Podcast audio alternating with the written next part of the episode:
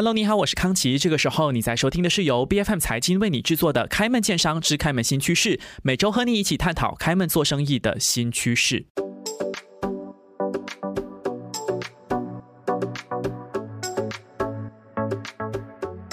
今天我们要来聊的这个话题呢，呃，有两个方面。第一个方面，我们当然还是要聊跟环境有关的这个塑料方面的问题。讲到塑料呢，大家就会想到什么呢？想到可能去妈妈档啊打包这个饮料会用到塑料，想到这个海洋污染，想到海龟，想到各种各样。但是呢，就有这样的一位学者，他可能在想到塑料的时候呢，会想到科技跟能源。为什么会有这么有创新的想法呢？那这也是他能够融。获二零二三年份莫迪卡奖国际实习计划的这个原因之一了哈，我猜想。那么谈到这个莫迪卡奖，还有莫迪卡奖的国际实习计划呢，其实是两年一般，是由马来西亚的一些顶尖的哦，我观察了一下，真的是对于国家的这个趋势和未来有很大的一个帮助和提振的这些人员能够荣获的一个殊荣哈。我们事不宜迟，马上来欢迎新加坡南洋理工大学的博士后研究生江新宁博士，欢迎你。Hello，Hello，Hello，BFN 的观众们，大家好。嗯，我是心莹，谢谢开启。是 Doctor Kong，所以我开场有讲对吗？你就是专门研究塑料的，是不是？啊，对对对。可是这个我们讲英英语，我们讲 plastic，其实有有什么好研究的呢？跟能源可以挂钩，我觉得这个也是蛮神奇的一件事情。我们先来聊趋势的部分好了。其实是不是说，很多时候我们都对于塑料的了解？太有限了哈，因为我发现到说你的一份学术报告里面有写到，说有数据显示说全球范围有百分之九十的这个塑料都是它最终会成为环境当中积累的这个污染源。那所谓的污染源，其实除了我们可能大家一般认知到的以外，其实还有其他的一些不为人知的小细节是我们漏掉了的吗？嗯，对，其实除了我们比较常见的塑料用品，包括塑料瓶、塑料袋还是打包盒等等，其实还有就是呃比较不为人知的塑料，其中包括了微塑料 （microplastics） 跟纳米塑料 （nanoplastics）。其实这些微小的颗粒呢，是由大型的塑料分解或者是摩擦产生的。嗯，就微塑料和纳米塑料，其实它们是非常非常的小，然后很难被我们的肉眼看见。明白，有一些。其实，Doctor Kong，我好奇的是，你说他要分解这些塑料。那是所有的塑料都可以被分解的吗？因为除了刚才提到的微塑料，纳米塑料还是我第一次听到啊。对对，其实有的，就是像像纳米塑料，其实他们很多是从我们的那个衣服啊，健身服或者是运动服，他们很多是由那个尼龙制成的尼龙。OK，那个尼龙，其实在我们清洗的过程中呢，这些尼龙其实它会呃从衣服上面脱落，嗯，然后它其实会进入那个废水里面。所以它就进入那个 water system 水体里面，嗯然后其他的还包括了呃化妆品啊、洗头水啊、磨砂膏等等，这一些呢，其实呃虽然它们不会就是直接进入我们的皮肤。不会通过我们的皮肤进入我们的人体，可是这一些东西在我们清洗过程中，它其实也会进入我的 system 里面，就是会进入水体里面。哦，这些其实都有塑料的成分在的。对对对，当然不是全部，可是市面上其实很多的化妆品里面都有。嗯哼，可是 Doctor Kong，你看哦，包括你自己举的例子，都是跟水有关，而且我们发现说，很多时常在宣传这些塑料的时候，都是以海洋作为场景嘛。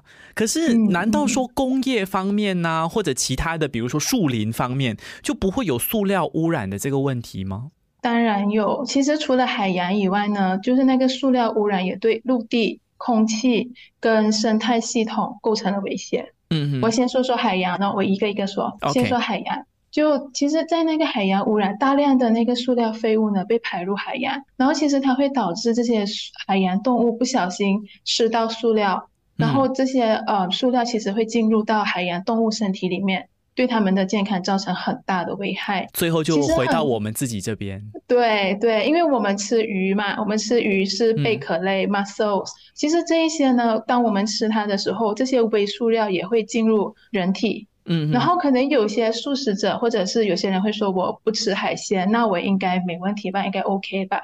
其实这个也是不对的，因为除了这一个呃海洋生物以外呢，其实这些塑料也 penetrate 进去了呃土壤，土壤里面也有。所以其实它这些塑料呢，造成了陆地污染。然后这些塑料就是呃传统来说的话，塑料都是被呃送去 landfill，就是垃圾填埋场嘛。是。然后其实，在那里他们需要非常长的时间，就是一百年到一千年来分解。嗯哼。然后在分解过程中呢，他们会形成微塑料。然后这些微塑料呢，也是呃，因为它们很小，所以它们是在我们的空气里也有。所以我们也可以空通过空气呢，把这些塑料吸入人体里面。嗯哼。了解，那接下来就要回到刚才我们开场提到说，因为 Doctor Kong 是今年这个莫迪卡奖的国际实习计划的这个得主之一嘛，哈，所以我好奇的是你的这个研究的方向，你说你研究 plastic，那具体是研究些什么呢？我我不知道，你是不是可以用比较对对我这种小白哈可以明白的一个说法来讲解一下。嗯嗯，可以可以可以，就我们其实是把那个塑料的那个碳碳键，就是 carbon carbon bond，把它断开，然后当它断开的时候，它就可以，嗯，它可以从 polymers 变成转换成我们可以呃，就是 selectively，呃，就是 selectively 来。就是 produce 我们要的 desired chemicals。OK，刚才你提到的这个碳碳键是说分子跟分子，我们都知道物质是用这个分子组合成的嘛，所以是把分子跟分子的链接给断开。断掉，对对。所以你等于是分解它的意思嘛？嗯，对，我们是分解它。对，OK。呃，哎呀，probably 我从头开始说起。呃，我们是通过一个技术叫做光催化。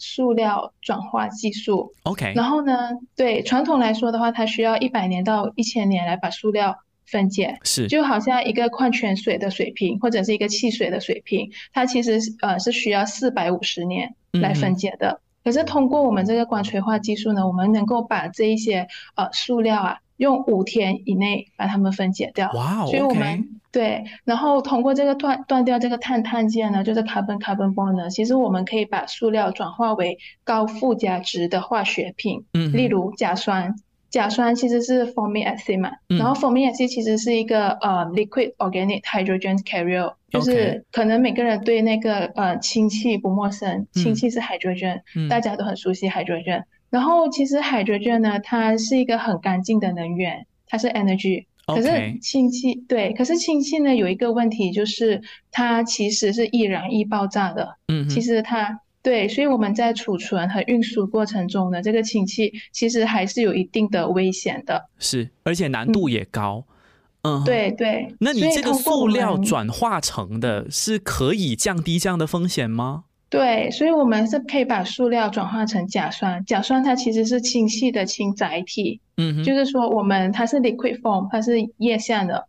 所以呢，如果通过这个液相的话，其实它是的那个储存和运输过程中呢是相对安全的。明白，所以你是把这个塑料首先是很快速的分解掉，然后把它转换成这个能源，而且是运输跟这个所谓的贮存的这个风险都更低的一个氢气的能源。对对对，是一个干净的能源。嗯，OK。可是这个所谓的技术哈，除了这方面的能源以外，其实还能够得到怎么样的一个效果呢？因为我好奇的是，你要投入这么多的这个研究，它一定是对于这个世界来说是有一个变革性的或者革命性的一个改变的吧？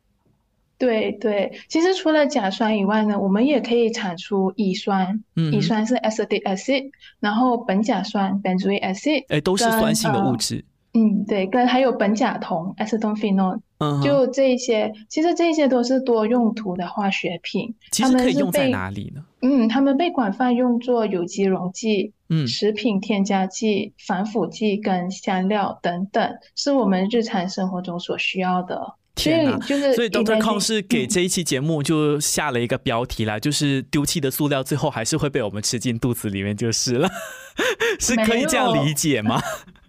不是不是，就是我们会把它转换，其实我们就是把它转换成不同的形式，OK，就是把塑料，就是把 waste into，就是 transform waste into useful chemicals，嗯哼，化废为宝啦。OK，接下来我想问一下 Dr. Kong，你在这方面的研究既然这么深入的话，你的观察是对于处理塑料的这个手法，我们从马来西亚。然后慢慢的延伸到这个区域本身，其实它的短板在哪里呢？因为我们现在也时常都在说我们有环保啊，有回收塑料啊，那为什么还要像你这种这么快速的分解，然后把它变成这么多不同酸性的物质，然后一些替代能源等等，真的有这个必要吗？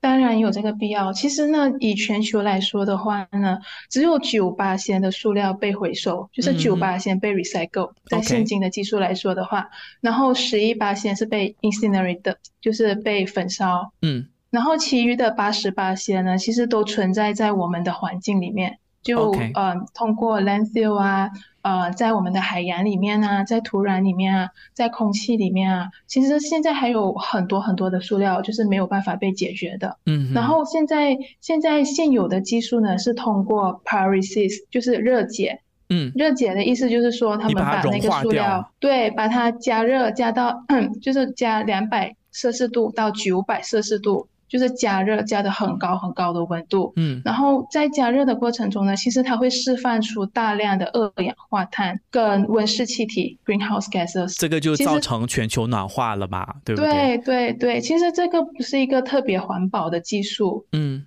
然后相对于这个 pyrolysis 呢，我们用的技术，我们这个光催化技术呢，其实我们可以在就是呃常温跟常压下进行，就是 room temperature atmospheric pressure 下进行。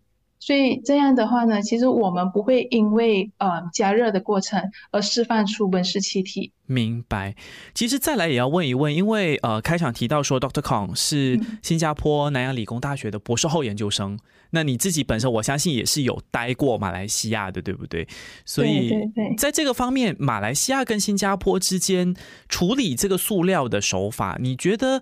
在技术上面也好，或者是在整个环保的这个工序，或者到全民的意识都好，你觉得它的那个需要改进的地方，或者说可以让其他的这个经济体跟这个其他的区域去学习的地方有哪一些呢？嗯，其实我主要我感觉哦，我们从小受的教育就是，呃，老师就会跟我们说，我们必须把塑料呃送去 recycle bin，要把它回收。橙色的那一个。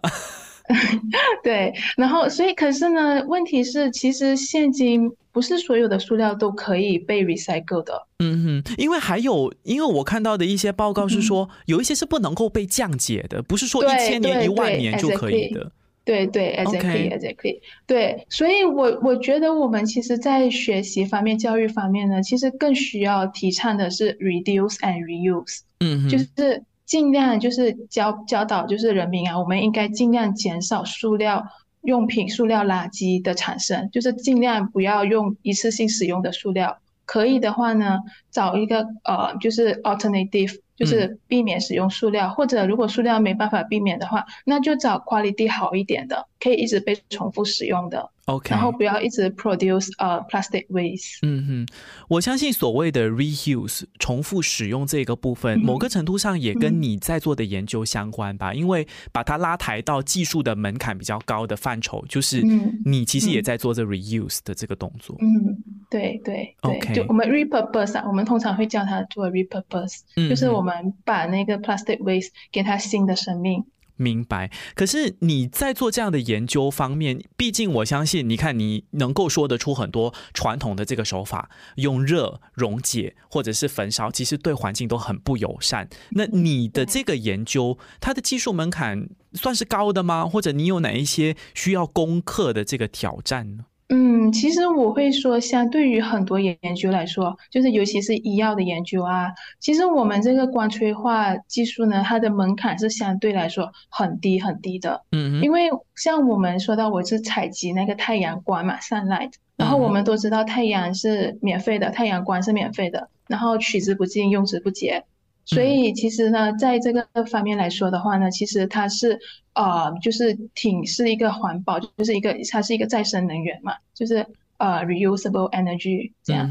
然后我们也不需要燃烧那些呃化学燃料、化石，然后我们也不需要燃烧那些化石燃料，嗯所以它不会对。了解。然后，嗯，然后其实呢，在呃我们设计那个催化剂的过程中呢，其实，在光催化技术里面，它最核心的东西啊，最核心的就是那个光催化剂。嗯哼。然后，嗯，对。哦，所以你除了太阳光，你还需要有一个所谓的催化剂。对，这个催化剂其实是我们自己设计的。嗯，OK，对，那它就可以达到的效果是什么呢？它能够让这个一千年变五天，还是它能够让这个光所谓某个程度上应该叫做光合作用，对吧？的效果更加的翻倍。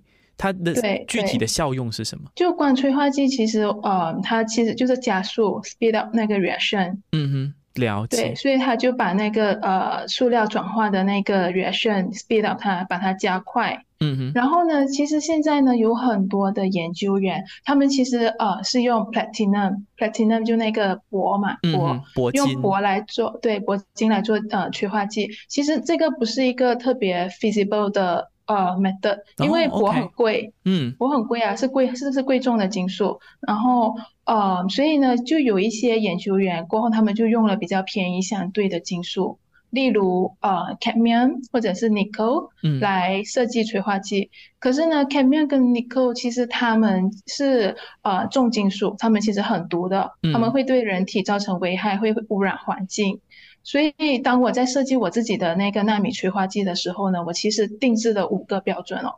第一个就是它必须无毒 （non-toxic），嗯。然后第二个 metal-free 不含金属，嗯哼。第三个它必须要 cost-effective 性价比高。第四个它必须要 facile synthesis 容易合成。OK。跟最后呢，它必须要 easy to scale up，我们可以大量的生产这个催化剂。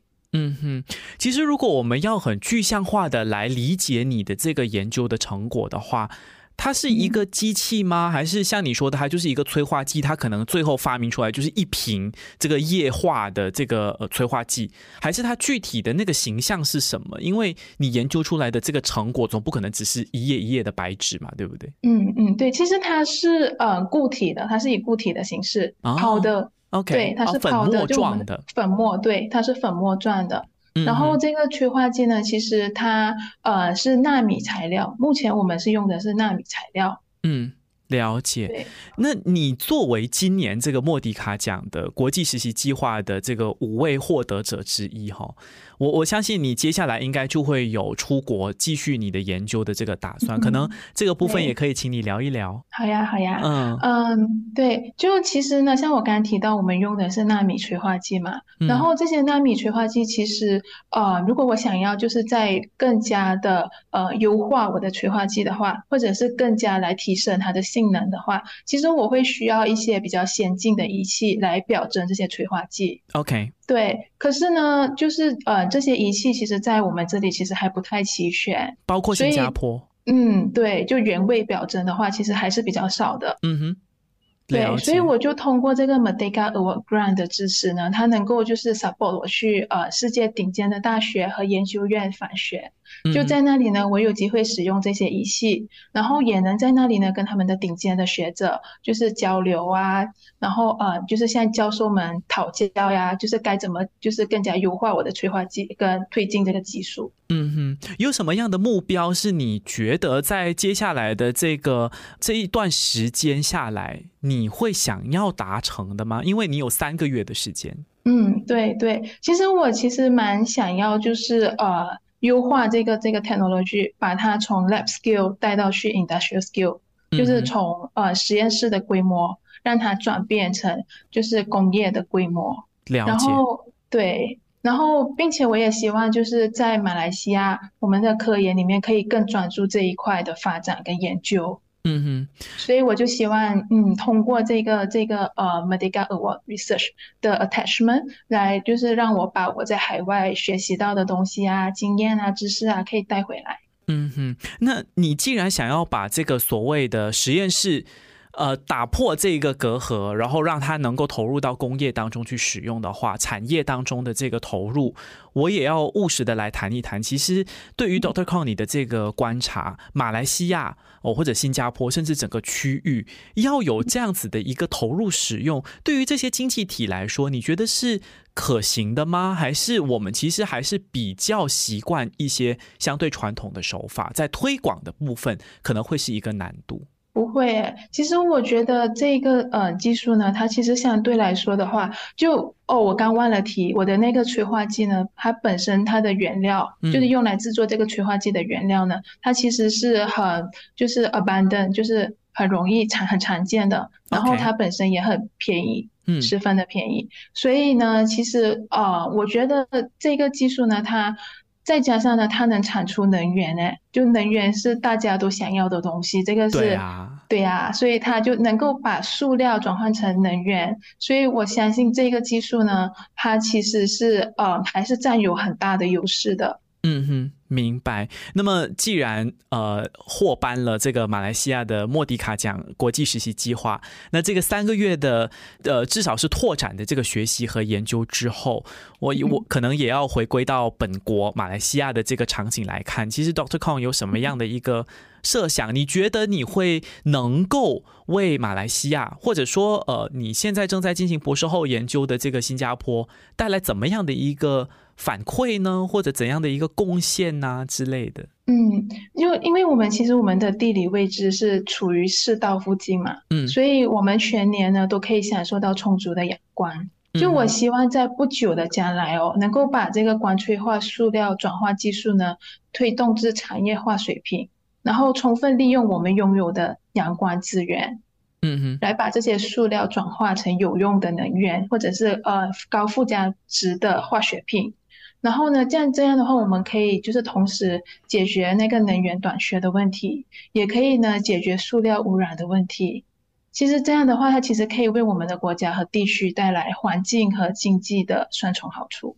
明白，其实三个月的时间能够做多少的事情，对于学者来说，可能是可以改变世界的一个伟大的创举；对于这个技术来说，可能会是一个非常突破性的这个创新。当然，对于塑料来说，也可能会是能够拯救地球的新一波的这个呃科技。哈，我们再一次就希望说，这个 Dr. Kong 在未来的三个月的时间，能够呃继续的去汲取最精。华最前沿的这个科技和技术，来早日的实现你的这个研究的目标。我们再一次谢谢新加坡南洋理工大学的博士后研究生江欣怡博士，谢谢你，谢谢你，谢谢。开门见山之开门新趋势是 B F M 财经制作的节目，你可以在财经官网 c a i j i n dot my b f m dot my 或者最新版本的 B F M App 以及各大播客平台收听到我们的节目。这个节目每周一、二、四早上十点准时更新，更多精彩内容欢迎您到 Facebook、Instagram、LinkedIn、TikTok 以及 YouTube 搜寻财经的财，今天的金开门见山之开门新趋势，我们下期再见。